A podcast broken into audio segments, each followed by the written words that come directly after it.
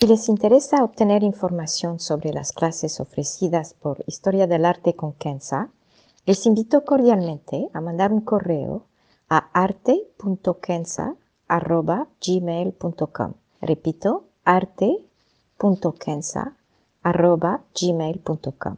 Muchas gracias. Hey, I'm Ryan Reynolds. Recently, I asked Mint Mobile's legal team if big wireless companies are allowed to raise prices due to inflation. They said yes. And then when I asked if raising prices technically violates those onerous two year contracts, they said, What the f are you talking about, you insane Hollywood ass? So to recap, we're cutting the price of Mint Unlimited from $30 a month to just $15 a month. Give it a try at mintmobile.com slash switch. $45 up front for three months plus taxes and fees. Promo rate for new customers for limited time. Unlimited more than 40 gigabytes per month. Slows. Full terms at mintmobile.com. Historia del arte con Kenza.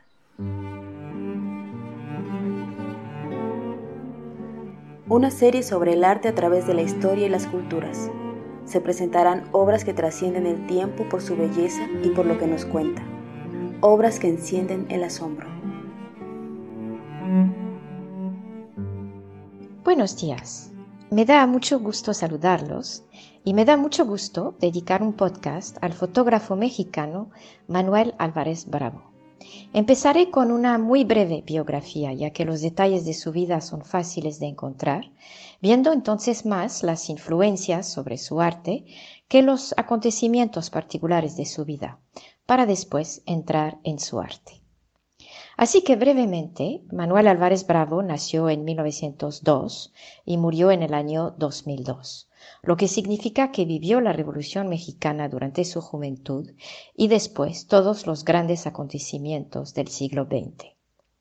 Empezó a tomar fotografías desde la adolescencia. Tomó años antes de poder vivir de la fotografía, así que le gustaba decir que era un fotógrafo del domingo. De hecho, los domingos tomaba su aparato y salía a la calle o en las afueras de la Ciudad de México para tomar fotos, pero siempre tenía un aparato con él. Tomó clases en la Academia de San Carlos, en México, y en 1917, a los 15 años, aprendió a desarrollar sus fotos en cuartos oscuros con un fotógrafo alemán, Hugo Brem, que vivía en la Ciudad de México. Durante estos años conoció a los grandes fotógrafos que vinieron a México, como Edward Weston y Tina Modetti, todos atraídos por la luz de México, que cuando se consideraban sus obras, ven que acentúa las sombras y marca una línea casi visual entre la luz y la sombra. Y vemos que esto tuvo una influencia importante sobre cómo Manuel Álvarez Bravo enfocaba sus fotos. En los años 30 conoció a Paul Strand y el gran fotógrafo francés Henri Cartier-Bresson, con quienes tuvo una exposición en la ciudad de Nueva York en 1935. Sus obras ya estaban siendo reconocidas y respetadas. Cuando se le preguntaba qué fueron sus inspiraciones para la fotografía, Manuel Álvarez Bravo siempre decía la historia, la literatura, la poesía y la música. Era un ávido lector y para él no se podía entender el mundo y su belleza y tragedia sin un extenso conocimiento y apreciación para la literatura. Es interesante ver que no hablaba de la pintura o de la arquitectura en sí, pero más bien de palabras escritas y de la historia de la humanidad. Para él, y admito humildemente para mí también, sin conocimiento cultural, sin apreciación de la poesía o de los grandes escritores, no se puede uno acercar, o más bien ver, el entorno, el presente, con todos sus matices. La poesía y la literatura abren la imaginación a través de la palabra y con esto podemos entonces agarrar un aparato fotográfico o un pincel y retratar el mundo.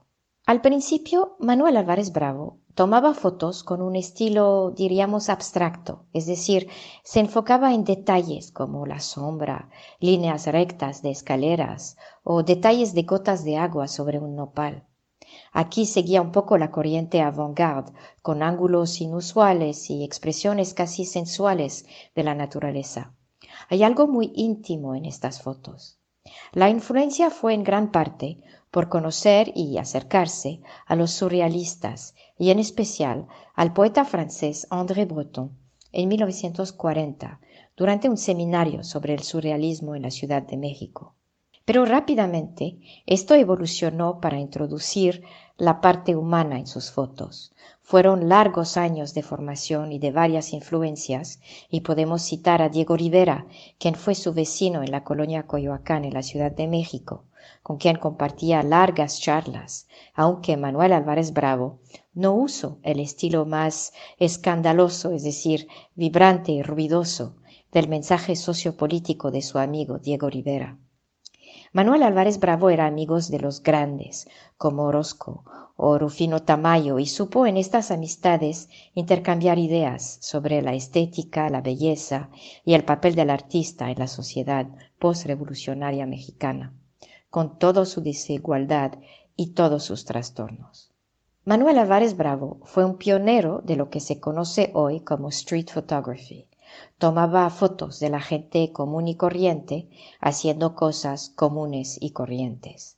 Retrataba la vida de la gente sin esplendor ni dramatismo tal y como eran.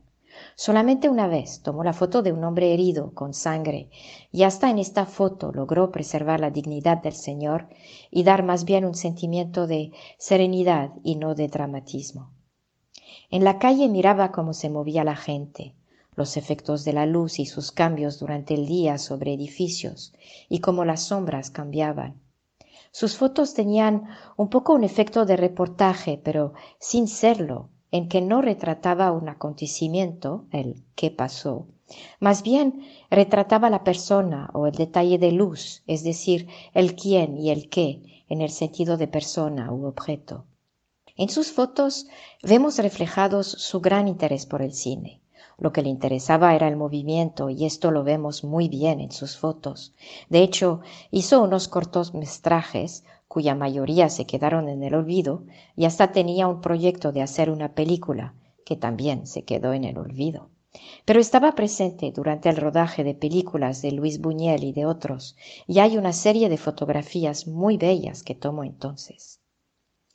Manuel Álvarez Bravo quería retratar una realidad social, pero como lo dije anteriormente, sin dramatismo. No se trataba de lanzar un mensaje o convencer con un mensaje político. La idea era más bien estética y sencilla. Todas sus fotos tienen un toque de poesía y justamente vemos aquí la influencia de su vasto conocimiento literario.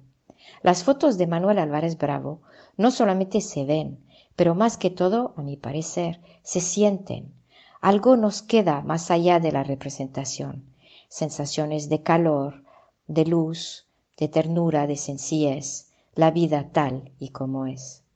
En conclusión, quiero compartirles que Manuel Álvarez Bravo no tomaba muchas fotos. Era muy, muy paciente. Se podía quedar en la esquina de una calle horas antes de tomar la foto que él quería con la sombra tal y como la pensaba, con la persona tal y como se la imaginaba. Buscaba luz, movimiento, sin efectos especiales, pero tal y como quería transmitirlas a través de su foto.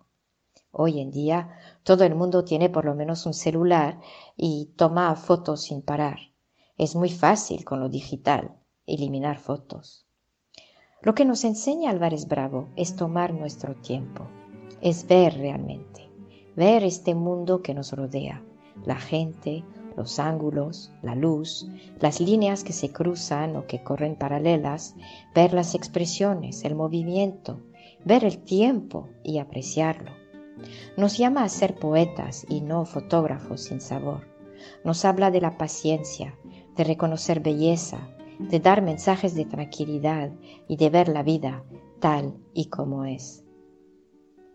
Personalmente me encanta la fotografía y les comparto humildemente que tuve hace unos años una exposición de fotografías que tomé en Afganistán. Admito también no usar ningún programa o filtro y no sabría ni cómo usarlos. Hoy los que me inspiran son Peter Sanders, Sebastián Salgado y, entre otros, y claro, Manuel Álvarez Bravo. Manuel Álvarez Bravo me inspira por la sencillez y poesía de sus fotos, uno las reconoce de inmediato. No hay artificialidad. Es la vida como es, con toda su poesía, con su belleza, su tragedia, su sombra y su luz. Muchas gracias.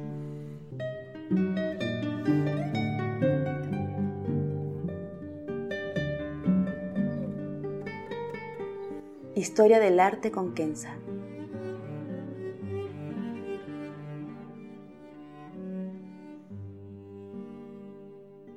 Para ver las obras que se presentan en este podcast y a la vez descubrir otras que podrían despertar su asombro, les invito a seguirnos a través de la cuenta Instagram Historia del Arte con Kenza. Gracias.